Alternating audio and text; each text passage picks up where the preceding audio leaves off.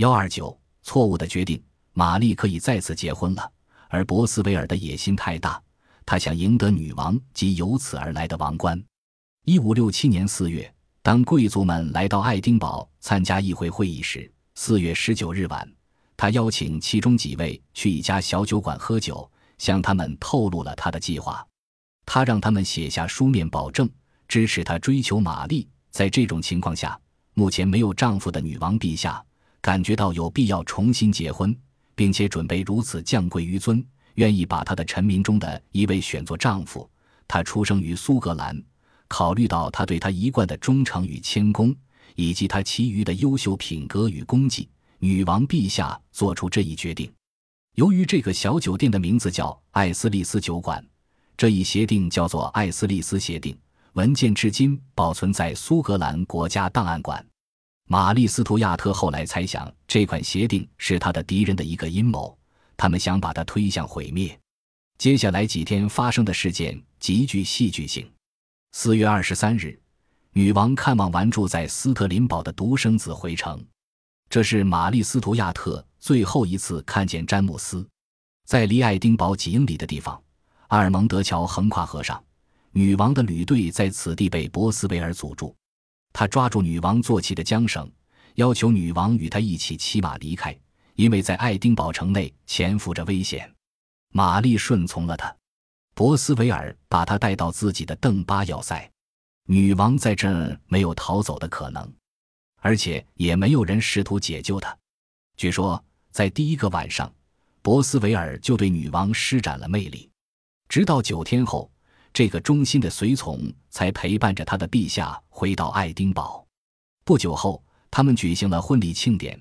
前来观礼的客人没有一位真正出身高贵或者有地位，而新娘又一次披上法国人视为寡妇所穿的白衣。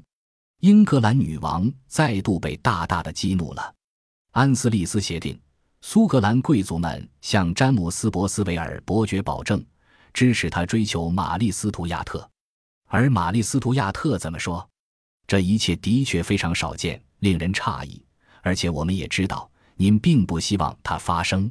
但是既然它现在已经发生了，那么我们必须让它得到最好的结果。他在一封写给比顿的信中如此解释他的这一做法：他预感到这场仅在达恩利悲惨的死去三个月后就缔结的婚姻是个错误，或者他暗示他没有其他选择。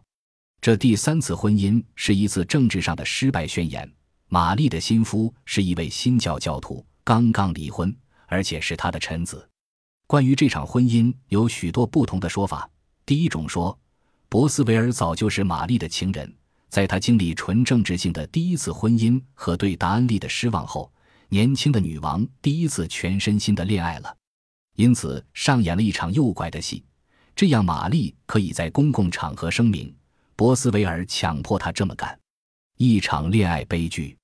斯特凡茨威格用精辟的语言这样描述他：因为这种热情里蕴含着某种可怕的东西，类似这样的东西，同时让女王既如此出众又如此可怖，种不可战胜的可怕的东西。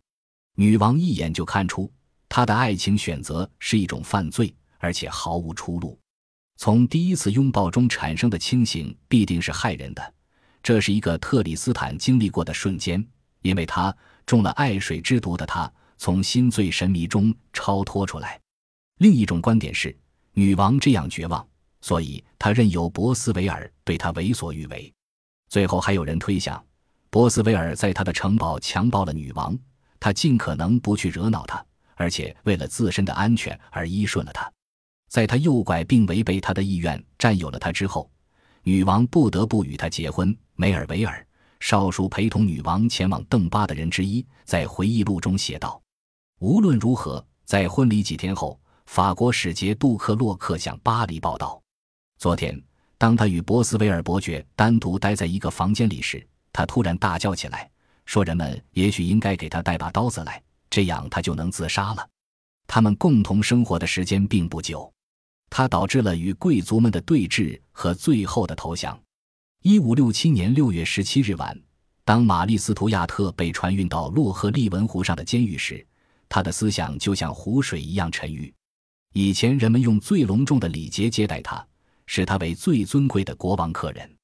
如今人们只给他一间陈设寒酸的屋子，而许多贵族们，威廉·道格拉斯和他的母亲玛格丽特·埃尔斯金，玛丽父亲的一位老情人，公开表态，对如此对待女王保留意见。由于被切断了与外界的联系和遭到这样有伤尊严的侮辱，玛丽·斯图亚特几乎有两个星期的时间拒绝下床。然而，有消息说她流产了，但更详细的情况就不得而知了，也不知道她怀孕多久了。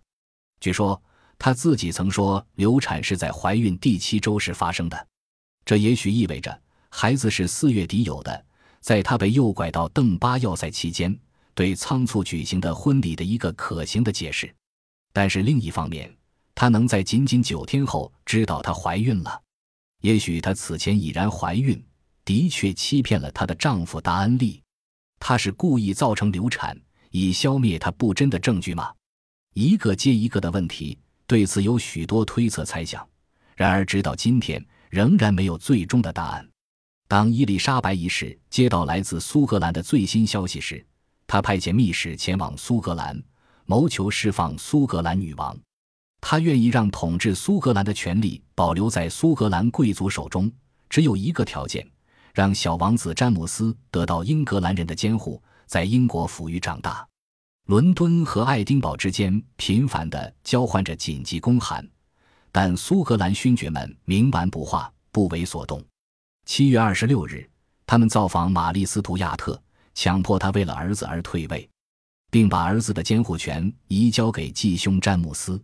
几天后，年仅十三个月的王储在一次新教士的庆典中被加冕为苏格兰国王。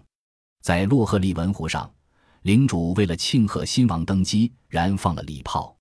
仅仅六年后，玛丽的统治就正式结束，而英格兰的伊丽莎白也没有承认新政府。一五六七年十二月。玛丽二十五岁，她太年轻了，以至于不能在阴森的牢狱里消耗生命。她想到了逃跑，并找到了帮助者威廉·道格拉斯，平常人称威利。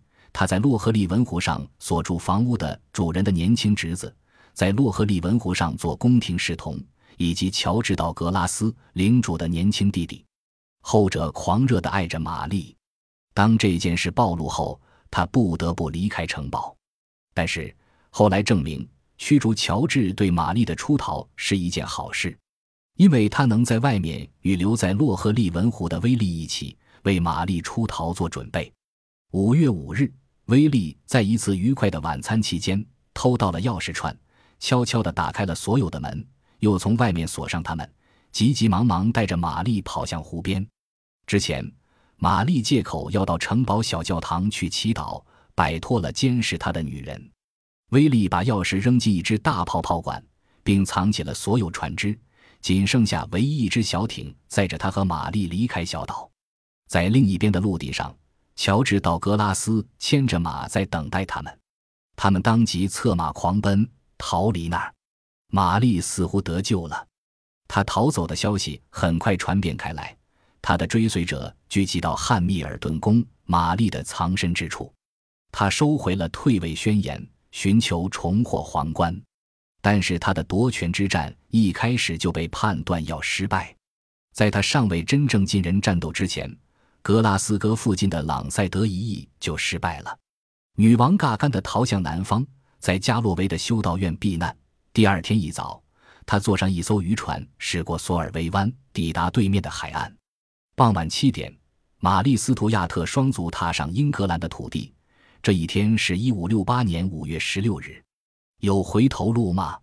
我亲爱的姐姐玛丽抵达后，给英国表姐写信道：“我不想在这里叙说我遭遇到的一切不幸，我只能说，那些由我赐予最多恩惠的我的臣民，把我从我的王国驱赶出来，推到此种境地。根据上帝的旨意，我只敢指望您了。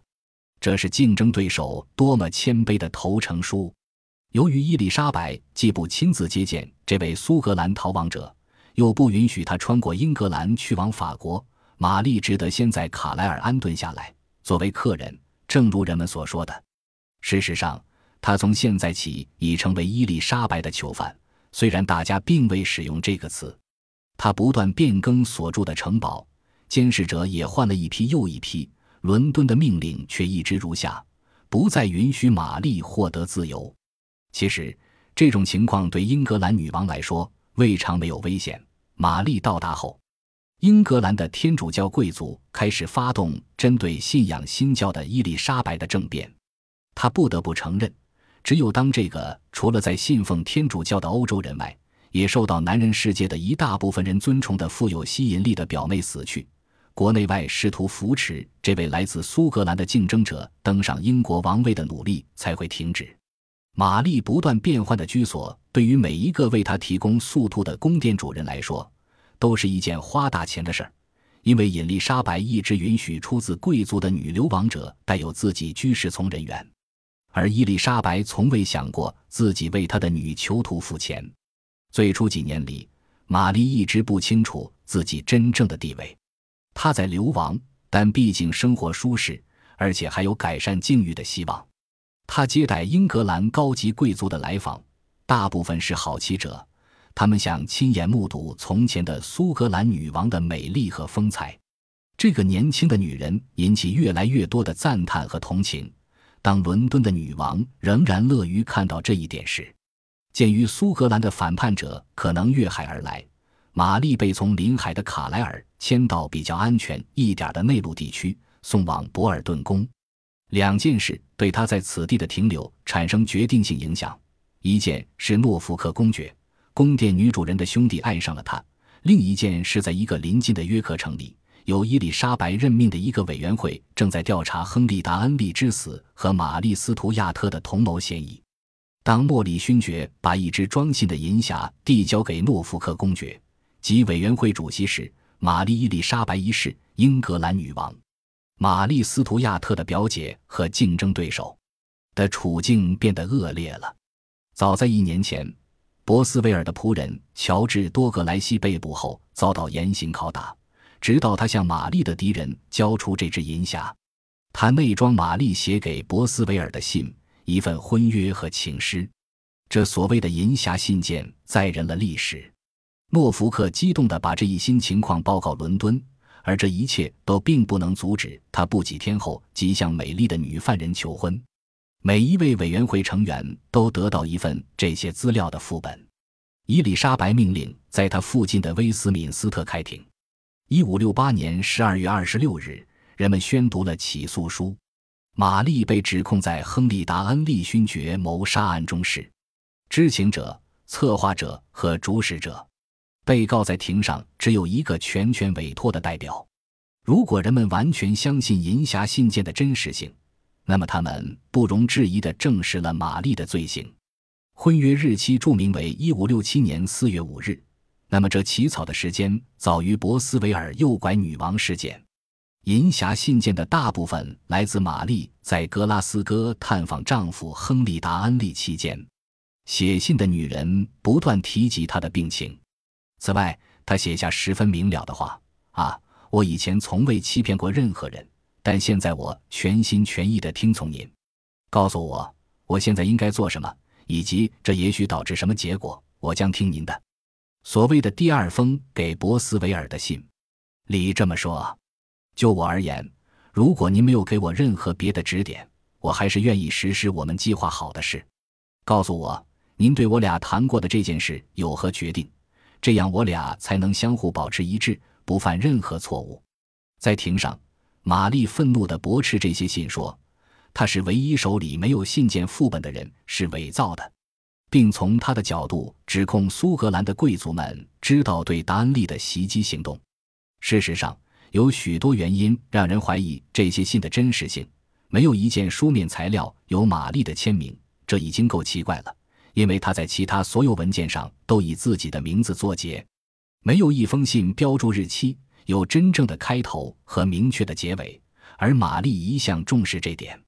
信的行文用字和许多内容不符合她的风格，这些内容充满了极度的指责。最后。所谓的证据中有一段是这样写的：“您怀念您的女朋友，写信给她，而且相当频繁的这么做。”这是一个画蛇添足的抱怨，因为玛丽并不计划在格拉斯哥待太久，很快就会返回爱丁堡。由此看来，也许某人把玛丽的信与其他女人写给博斯维尔的信掺合在一起。这位海军上将的感情生活丰富多彩，可惜这些原件现在已经没有了。他们在审判后立刻消失得无影无踪，只有副本保留至今。